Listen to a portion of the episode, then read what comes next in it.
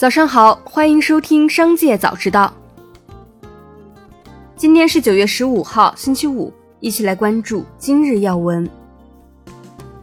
日前，欧盟宣布对中国电动汽车展开反补贴调查。对此，花旗称，中国电池供应商的产能扩张和资本支出周期可能会放缓，但总体没有大的下行风险。花旗指出，鉴于欧盟仅占中国出口规模的约百分之二十至百分之二十五。而全球有一百九十五个国家，中国原始设备制造商的总体出口战略应不会遭遇大的下行风险。调查同样证明，比亚迪缓慢而非激进的迫切海外建厂步伐是计划周详之举。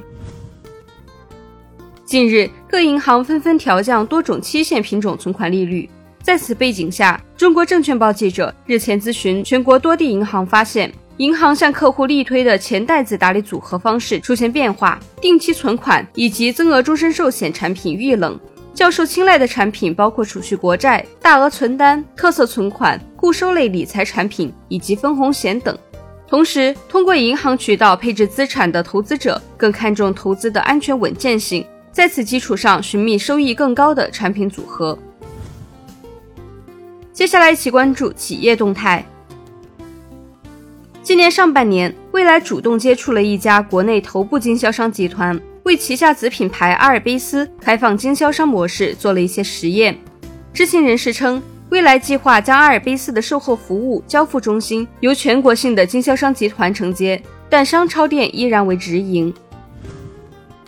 高盛近日发表报道称，九月十二号与李宁管理层进行投资者会议。就市场最关心的近期业务趋势方面，李宁管理层称，尽管八月份线下销售额仍处于单位数增长水平，基数较七月份为高，公司本季以来线下零售折扣按年仍保持低个位数改善。李宁已将二零二三年门店扩张目标从二百五十家下调至二百三十家，以直营店为主。九月十四号消息。据记者获悉，奈雪的茶与范特西音乐在范特西专辑发行二十二周年之际，推出两款联名奶茶及主题周边。其中联名款新品金色山脉蛋糕奶茶，同时参与周周九点九元喝奈雪鲜奶茶的活动。九月十四号消息，从中国石油化工集团有限公司获悉，该公司将大力推动国内地热能发展，其地热供暖能力预计将于今年底前突破一亿平方米。服务区域将增至十余个省、自治区、直辖市的六十余座城市。据德福天猫旗舰店消息，茅台和德福联合推出的酒心巧克力在九月十六号于天猫平台发售。茅台集团董事长丁雄军曾表示，贵州茅台将加大研发酒心巧克力、含酒饮品、棒汁、软冰等产品，建立不同类型、不同价位、特色显著的产品矩阵。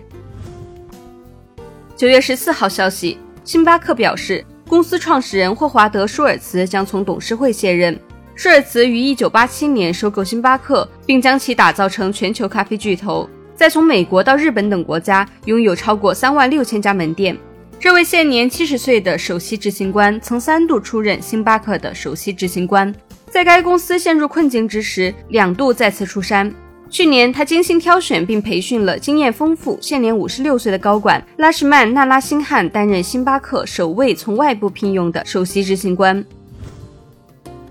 奈飞首席财务官表示，公司将长期参与游戏行业，已发布七十款游戏。收购处于困境中的媒体资产的门槛非常高，公司更多是一个建设者而不是买家。公司认为无法通过直播体育赛事获利。接下来一起关注产业消息。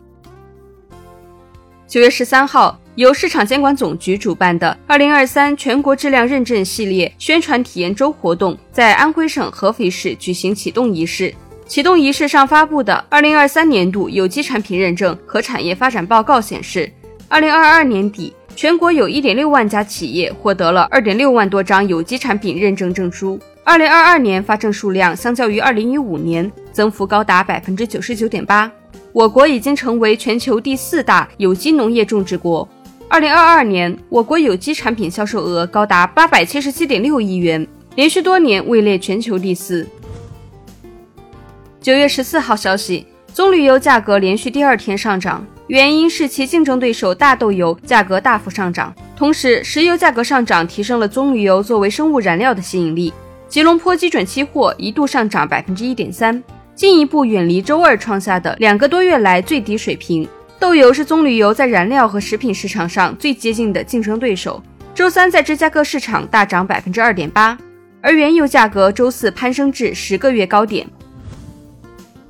九月十四号消息，记者获悉。目前市场关注火电容量电价改革政策将于年内出台，火电企业有望在该政策的刺激下增厚利润。目前，我国部分省份已经实行容量电价政策，但由于不同省份能源结构和电力供需的不同，容量电价政策也有一定差异。业内估计，未来将有更多省份出台容量电价相关政策，火电板块整体估值有望得以抬升。